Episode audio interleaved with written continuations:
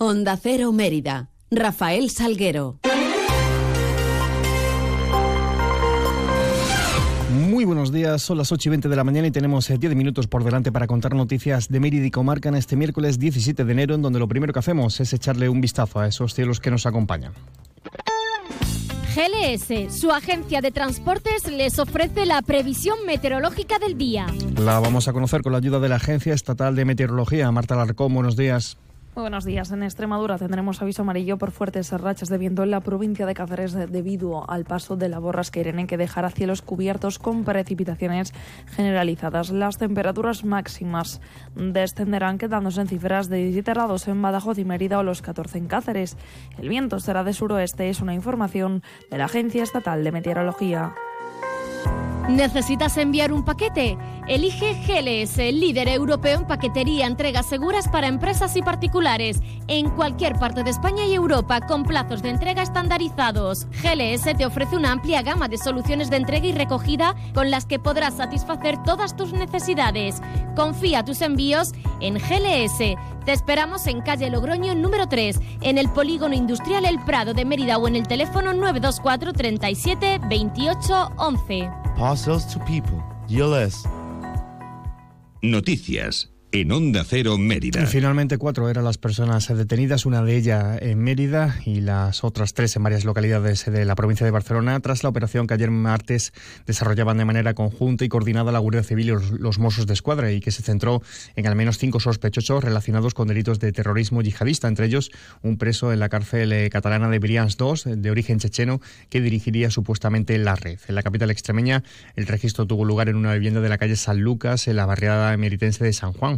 La operación estuvo dirigida por el magistrado de refuerzo del Juzgado Central de Instrucción 6 de la Audiencia Nacional, Joaquín Gadea, y se ha decretado el secreto de actuación ante esta operación, como decimos, contra una red terrorista, en donde también se intervino munición, dispositivos electrónicos, documentación en esos diversos registros. La previsión es que estos detenidos e investigados pasen a disposición judicial entre mañana jueves y el viernes, según fuentes jurídicas. Blanca Gómez es presidenta de la Asociación de Vecinos de la Barriada de San Juan y nos hablaba, lo hacía en Onda Cero, de la mujer que habitaba en esa vivienda, apuntando a que no se hacía notar demasiado dentro de la barriada.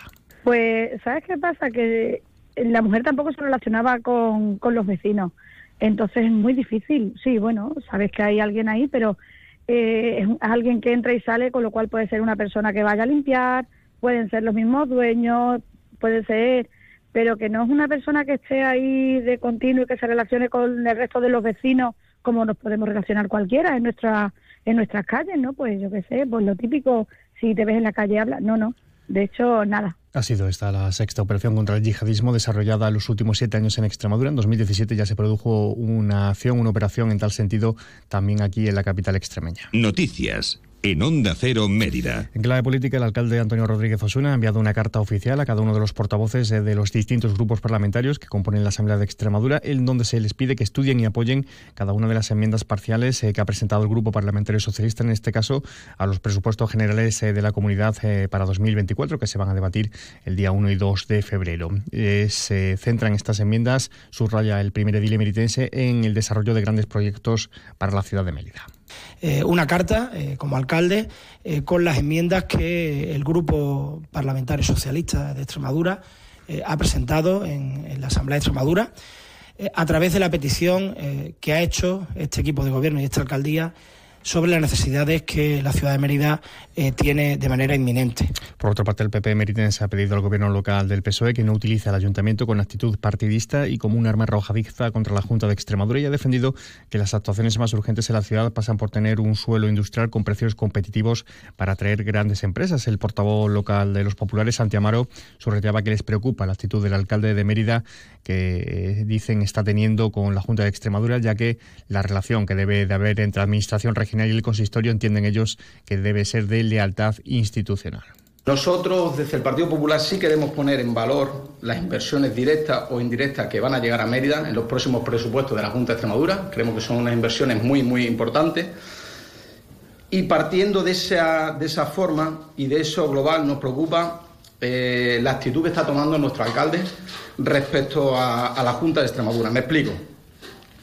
Eh, ir al solar que en principio está destinado al hogar de mayores de Nueva Ciudad, después de, ocho años de silencio, un silencio cómplice sin reivindicar nada al actual, al anterior gobierno del Partido Socialista, para que la, para, que la portavoz del Partido Socialista en la Asamblea, la, señora Soraya, eh, arremeta contra la Junta de Extremadura, no nos parece que sea la forma eh, más acorde de trabajar desde la lealtad institucional. Por cierto, que el estudio de arquitectura madrileño Arquivio ha ganado el concurso de ideas del diseño de ese nuevo hogar de mayores de Nueva Ciudad, cuyas obras se prevé el alcalde que comiencen antes de finalizar el año.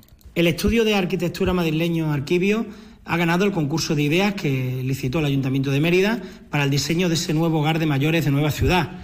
Eh, hay que recordar que se han presentado más de 17 eh, proyectos a este concurso de ideas y este estudio de arquitectura eh, de estos arquitectos jóvenes madrileños han sido los ganadores del mismo dos propuestas eh, de la formación del Grupo Municipal por Mérida que ha presentado para mejorar el carnaval. Por un lado, piden la reubicación de las casetas carnavaleras, proponen que las de las agrupaciones que tradicionalmente se instalan en el río se ubiquen este año en la calle Félix Valverde Lillo, junto a la fachada del Colegio Trajano, y también piden el aumento de urinarios, urinarios en la zona de la plaza, instalación de ese mayor número de urinarios para poder eh, abordar eficazmente la creciente demanda de la zona de la plaza durante esos días de celebración carnavalera. Precisamente sobre esta fiesta les contamos que el desfile del Carnaval Romano 2024 de Mérida va a ser el más participativo de los últimos 15 años, con más de 20 agrupaciones inscritas en las distintas categorías. Así lo detalla Ana Aragoneses, delegada de festejos.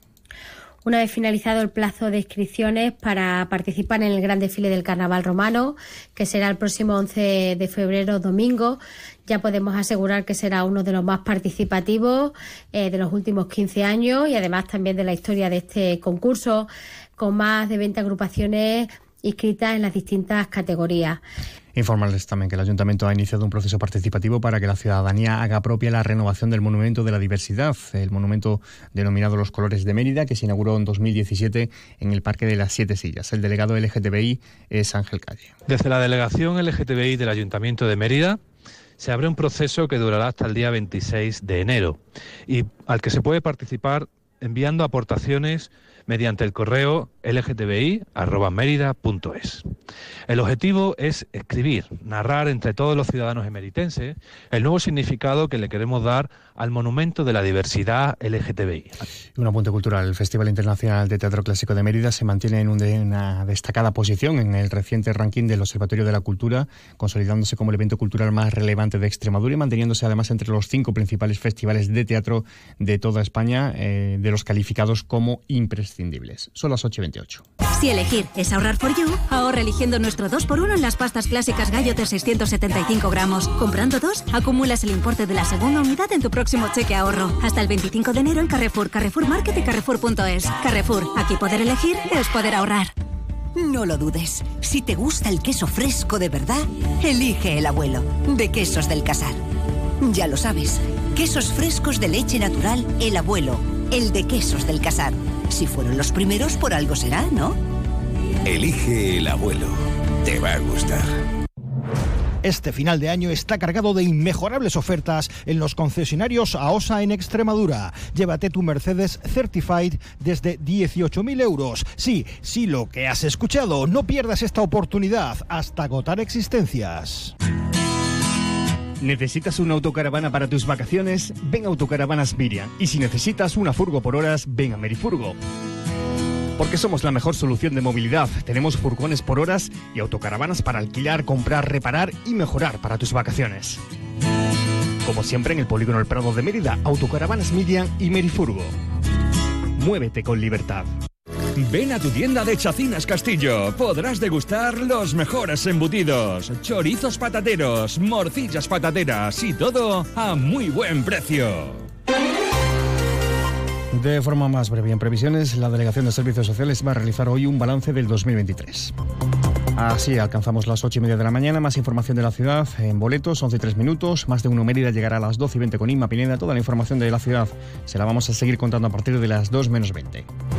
Sigan mientras informados a través de nuestra web y redes sociales y ahora les dejamos en la compañía de más de uno con Carlos Alsina. Pasen un feliz resto del día.